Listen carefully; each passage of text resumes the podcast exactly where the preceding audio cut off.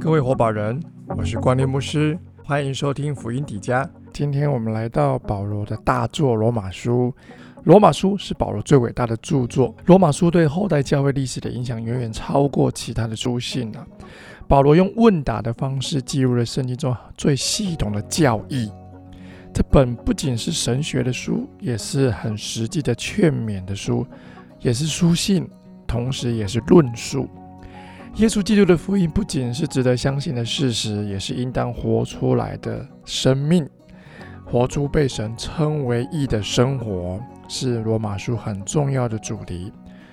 罗马教会呢，并非是保罗亲手建立的，可能是保罗在亚细亚、马其顿与希腊啊所建立的教会中间有人后来移居到罗马定居。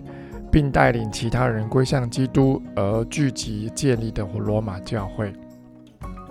外邦人呢，在罗马教会中间占非常多的人数。对罗马信徒来说，保罗是个陌生人，所以他并不想驳斥他们教会中间的具体错误。所以这封书信不是纠正的书信，这封书信是一种预防性的书信，先教导。不仅针对教会中的特定问题，而且是在预备弟兄的生命，盼望建立罗马教会的信徒得以在知识与信心上成长。所以鼓励犹太人跟外邦人所结合的这个罗马教会要一起合作，有如一个身体。保罗善用辩论的技巧来为福音辩护，结果就完成了这卷最有力、最具逻辑性也最优雅的著作。这本书有一个关键字，就是“义”。称义的义，关键经节在罗马书的一章十六到十七节。我不以福音为耻，这福音本是神的大能，要救一切相信的，先是犹太人，后是希利尼人。因为神的义正在这福音上显明出来，这义是本于信，以至于信。如经上所记，一人必因信得生。还有第二段的关键经节在第三章的二十一到二十五节。但如今神的意在律法以外已经显明出来，有律法而先知为证，就是神的意，因信耶稣基督加给一切相信的人，并没有分别，因为世人都犯了罪，亏缺神的荣耀，如今却蒙神的恩典，因基督耶稣的救赎，就白白的称义。神设立耶稣做王为祭，是凭着耶稣的血，借着人的信要显明神的意，因为他用忍耐的心宽容人先时所犯的罪。这是罗马书两段的关键经节，你可以看到义的主题贯穿整本书信。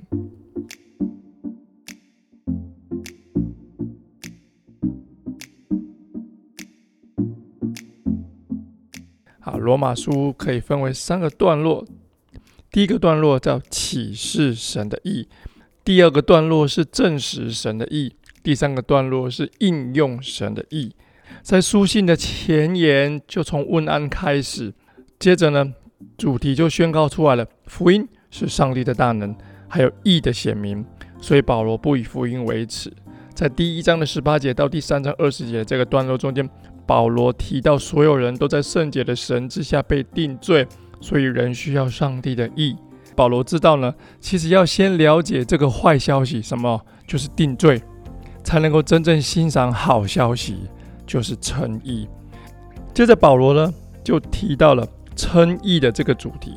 神的义归给人，从第三章的二十一节到第五章二十一节，特别是三章的二十一到三十一节，是本书的核心呐。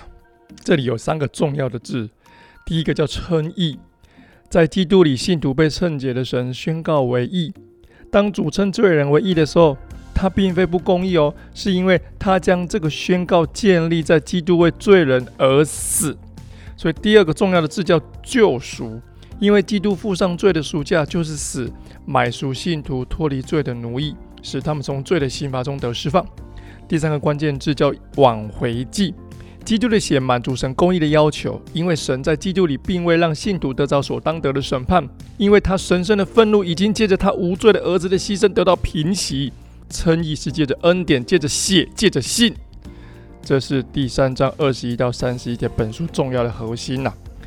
接着第四章根据亚伯拉罕的生平描述称义的原则是因着信，不是借着行为。他以亚伯拉罕来作为义的例证。啊，亚伯拉罕称义是因着信，不是因着行为，也不是割礼，也不是律法。而称义带来与神和好，这是称义带来的好处。接下来的第五章十二到二十一节，他把义跟定罪来做对比。当亚当不顺服，使他成为所有罪人中的首位；而第二个亚当就是基督，因着第二亚当基督的顺服，使他成为所有蒙救赎之人的首位。第一亚当的罪已经归算在我们身上，而第二亚当的义。归算在所有信靠的人身上，以至于与神和好。接下来第六章讲到非常重要的词，叫做成圣。成圣是为了阐明神的意，所以第六章描述基督徒与罪的关系，在谈成圣与罪。基督徒当在基督里向罪看自己是死的，向上帝看自己是活的。而基督徒对罪的习性是死的。基督徒已经由罪的权势中被释放了，做了上帝的奴仆了，就是义的奴仆了。第七章在描述基督徒从律法中得释放了，向律法死，却向神活，因为律法不能够救人脱离罪。好，第八章在讲成圣与圣灵的关系，因为圣灵内住于基督徒，并赋予基督徒能力救人脱离肉体的权势。接下来，保罗就讲到最后的很重要的主题——得荣耀。所有基督徒都预期他们将会完全效法耶稣基督，不单只是现在地位上，也是未来复活的实践上。因为圣灵提供未来荣耀的确据，圣灵提供最后得胜的确据啊。接下来第二个段落，第九章到第十一章，在讲证实神的意。看起来神好像拒绝他的百姓以色列，但事实是以色列拒绝他的弥赛亚。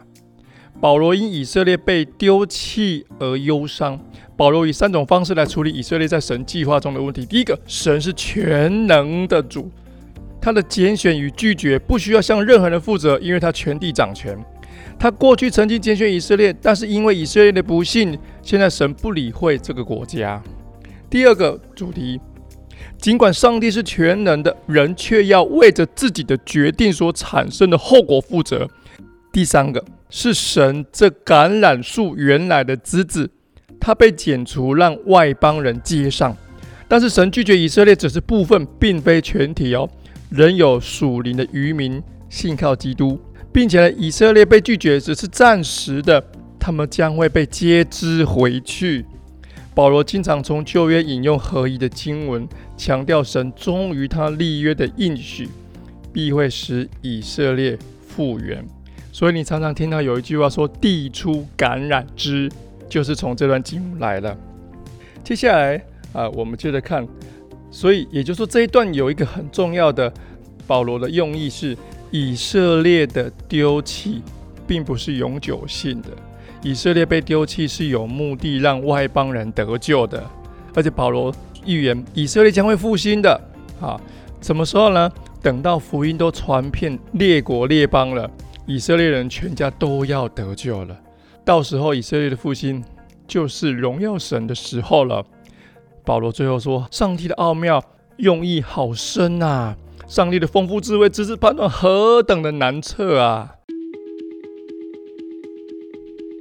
最后一个段落，应用神的意，十二到十六章，保罗体认到行为必须建立在信心之上，所以保罗教导信徒在基督里的地位之后呢，就出现实际的基督徒生活劝勉。十二到十三章，神的意在基督徒的义务中如何被阐明出来？对神的责任，对社会的责任，对在上权柄的责任，对邻舍的责任，哦，很实际的生活运用。十四、十五章，神的意在基督徒的自由中阐明，基督徒自由的原则，基督徒自由的实践。保罗特别强调，一个改变的生命不是只是救恩的条件而，而应当是得救信心后的自然结果。信心没有行为是死的，跟雅各书所强调的是一样的。在最后书信的结语，十五章十四节到十六章二十七节，保罗说明了他写作的目的，保罗说明了他接下来的旅行计划，最后以赞美还有问安来做结束。这是保罗所写的伟大的著作《罗马书》，鼓励大家。在听福音底家之前呢，先把经文读完一遍，再来听福音底家，可以帮助你更加完整的明白整卷书卷。愿上帝赐福所有的弟兄姐妹，那我们下一集见哦。